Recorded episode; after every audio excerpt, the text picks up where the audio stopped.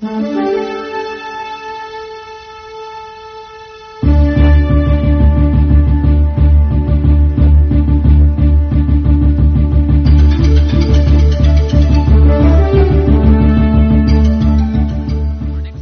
próximo tema para el estudio de las técnicas de liderazgo es un relato sencillo, viene de la Biblia. Ahora bien, como soy novato, va a tener que aceptar mi manera de decirlo, pero mis padres se cercioraron de que yo, ya para la edad de 19 años, fuera un buen estudiante, pero todavía soy novato. Pero hay una historia singular en la Biblia que se llama la parábola del sembrador. El sembrador, en la época antigua, era la persona que sembraba los cultivos. Muy sencillo, preparaban la tierra y el sembrador, con su saco de semillas, caminaba por el campo sembrando las semillas. Así era como empezaban los cultivos. Y es una historia muy fascinante y tiene mucho que decir. Y tiene mucho que decir sobre nuestro tema conocido como la ley de los promedios. Hay algunos puntos importantes que captará enseguida cuando lea la historia. Aquí está la primera. El sembrador era un hombre sabio, una gran ventaja, ¿verdad? No mandaban a un bobo a sembrar. Número dos, era muy ambicioso. Y cuando termine de escuchar la historia, habrá llegado a la conclusión que era ambicioso. Admirable, la ambición. Ahora bien, tiene que estar controlada. Un escritor dijo, he aprendido a ser ambicioso y conforme a la vez. Esta es una condición singular. Ambiciosos y conformes a la vez. Pero esta historia dice que el sembrador era muy ambicioso. No hay nada malo con ser ambicioso siempre que se trabaje con la fórmula correcta. La Biblia probablemente da la mejor fórmula para la riqueza y el poder. Dice, sean fieles a las pequeñas cantidades y los haremos soberanos sobre mucho. Buena filosofía, ¿eh? Que nos enseña, número uno, creo que está bien querer ser soberano. No tiene nada de malo. Pero así es como se hacen soberanos, con una buena administración cuando las cantidades son pequeñas. El tipo dice, oh, si yo tuviera una fortuna tendría mucho cuidado con ella, pero solo recibo un sueldo, así que no sé a dónde va a parar. Yo digo, no. Cuando verdaderamente comprobamos su fidelidad es cuando las cantidades son pequeñas. Le dije al señor Shaw cuando lo conocí a la edad de 25 años, le dije, usted sabe, si yo tuviera más dinero tendría un plan mejor. Él dijo, señor Ron, yo le sugeriría que si usted tuviera un plan mejor tendría más dinero. No es la cantidad la que cuenta, lo que cuenta es la filosofía que ejecuta su plan. Si un niño tiene un dólar, ¿qué debe hacer con él? Es muy importante.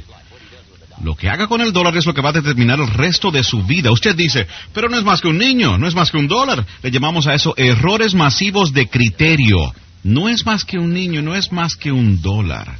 ¿Qué error más colosal en el análisis? Si se le permite al niño gastar el dólar completo y no se da cuenta del significado que tiene eso, le llamamos a eso el daño más grande a un niño. No explicarle la jornada y el camino que escoge cuando se gasta el dólar completo. Por tanto, si el niño quiere gastarse el dólar completo, usted dice, no, no, no, no puedes gastar el dólar completo. El niño dice, ¿por qué no?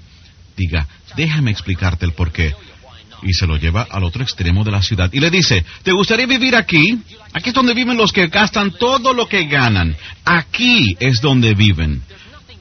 No hay nada mejor que lo visual para explicarlo a los muchachos. Enséñales las circunstancias trágicas, si se gasta todo lo que gana, si gasta todo lo que tiene, y el muchacho regresará a la casa con los ojos bien abiertos. Diga, ¿te gustaría vivir aquí? ¿Te gustaría vivir así? El niño dice, no, no quisiera vivir así entonces no puedes gastarte el dólar completo. Ok, de regreso a mi cuento. El sembrador era brillante y era también ambicioso.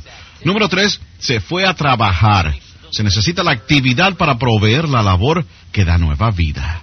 Las ideas sin el trabajo nacen muertas. Nunca se hacen tangibles.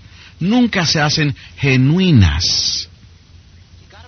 Usted tiene que pasar por la actividad, por el trabajo, para que cuando lea la historia se dé cuenta de que este era un sembrador trabajador. Llamamos a eso una cualidad admirable. Ahora, algunas cosas interesantes que le ocurrieron al sembrador. Dice el relato que tenía una semilla excelente. Cuarto punto, tenía la mejor. Por lo menos la historia dice que tenía la mejor semilla. Hombre, es emocionante cuando uno siente que está metido en lo mejor. El mejor producto, el mejor servicio, la mejor idea, la mejor empresa. Algo de que sentirse orgulloso. Ok, pero es importante tener lo que usted considere lo mejor. Ahora comienza con todas esas cualidades y ahora empieza a desenlazarse la trama de la vida llamada la ley de promedios. Esto es lo que pasa. El sembrador sale a sembrar la semilla y la primera parte de las semillas que siembra caen a los lados del camino y los pájaros se la comen. Ahora quiero que entienda el relato. Es importante que los líderes practiquen lo siguiente. Enseñen lo inevitable. Es muy importante enseñar lo inevitable. Clave del liderazgo, los líderes deben entender a los pájaros. ¿Por qué? Los pájaros se van a llevar parte de la semilla. Esto se llama lo inevitable. Y si no enseñan la inevitabilidad, la gente se enfadará. No sabrán qué esperar. Todos debemos estar preparados para lo que llamamos eventualidades, lo inevitable. Y aquí parte del guion. El sembrador sale a sembrar la semilla y los pájaros se llevan algunas siembra más semillas y se la comen los pájaros. Ahora, esta es la historia típica de la vida. Es relativamente típica, relativamente típica. Los pájaros van a comerse algunas de las semillas. Algunos de ustedes están creando una organización, correcto. Andan por ahí reclutando. Dice, Juan, tengo una historia importante que contarte. Pudiera cambiar tu vida, ganarte dinero extra, o pudieras hacerla un negocio permanente, lo que sea. Pero ven acá y mira. Y él dice, Oh, sí, creo que estoy listo para una cosa como esta. El jueves por la noche te veo. Vamos a repasarlo todo. Usted dice, maravilloso. Llega el jueves por la noche, Juan no está. Oiga, ¿dónde está Juan? Los pájaros. Los pájaros. ¿Quién sabe qué forma toman? Yo no lo sé. Se llama lo inevitable. Lo inevitable. Su cuñado dice, Ventas, no te vas a meter en ventas. ¿Quién te dijo a ti que tú eras un vendedor? Todo tipo de cosas para quitarle una buena idea de la cabeza, no sé. Ahora, cuando los pájaros se lleven algunas de las semillas, usted tiene una de dos opciones. Número uno, puede caerle atrás a los pájaros. Usted dice, voy a arreglar esto. Bueno, aquí está el problema. Cuando se va a perseguir a los pájaros para arreglar las cosas, ha abandonado el campo. Y la ley de los promedios no le va a funcionar otra vez hasta que no regrese al campo. Es tan importante saber esto. ¿A qué dedicarle tiempo y en qué no desperdiciarlo?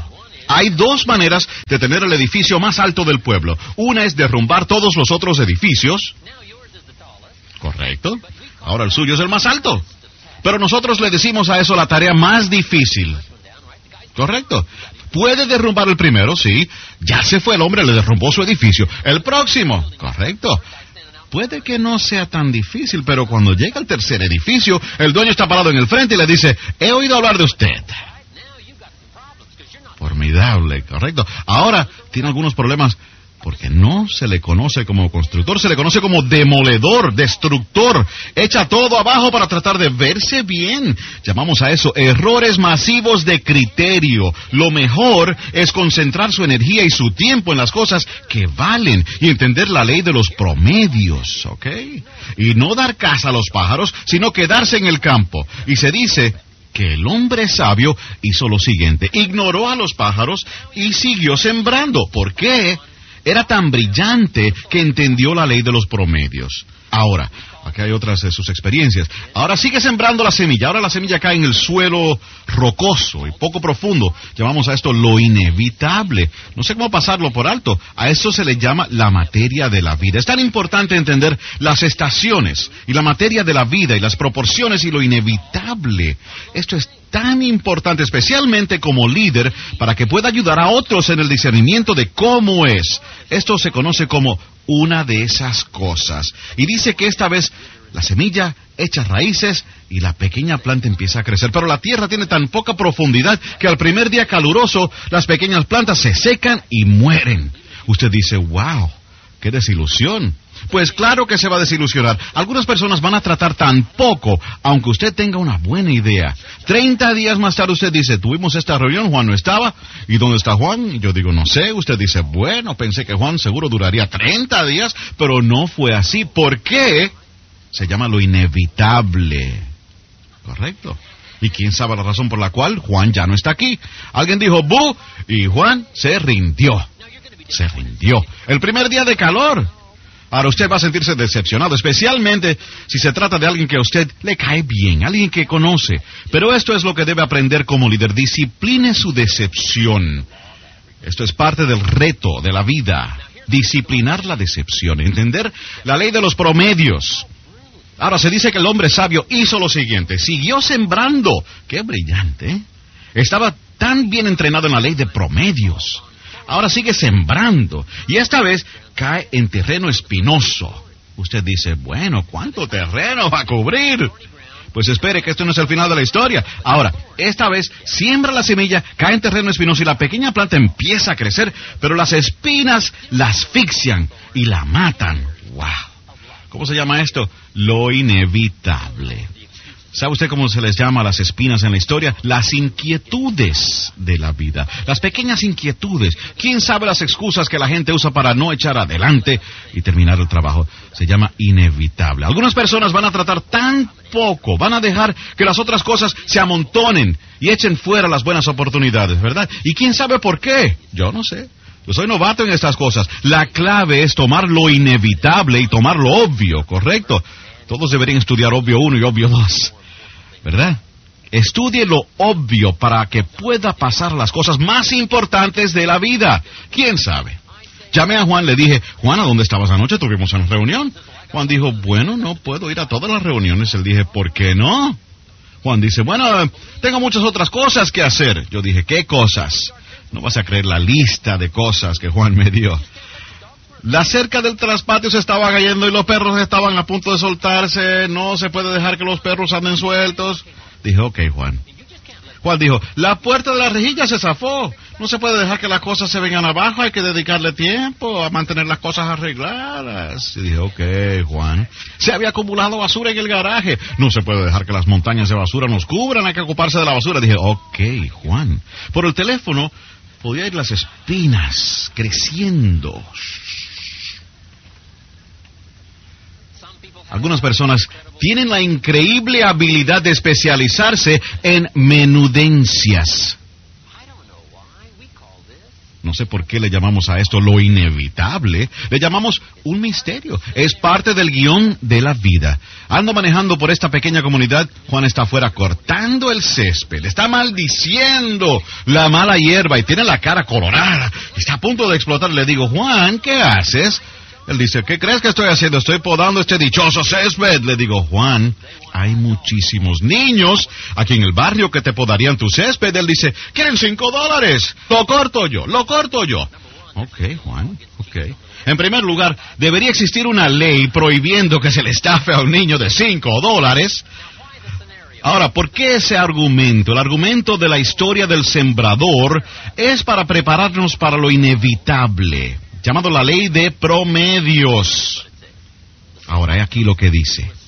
El sembrador siguió sembrando, era tan brillante. Evidentemente, le habían enseñado esos números de cuántas van a dejar que los pájaros recojan y sobre cuántas van a caer por el calor y sobre cuántas van a dejar que las cosas pequeñas los defrauden de las grandes oportunidades.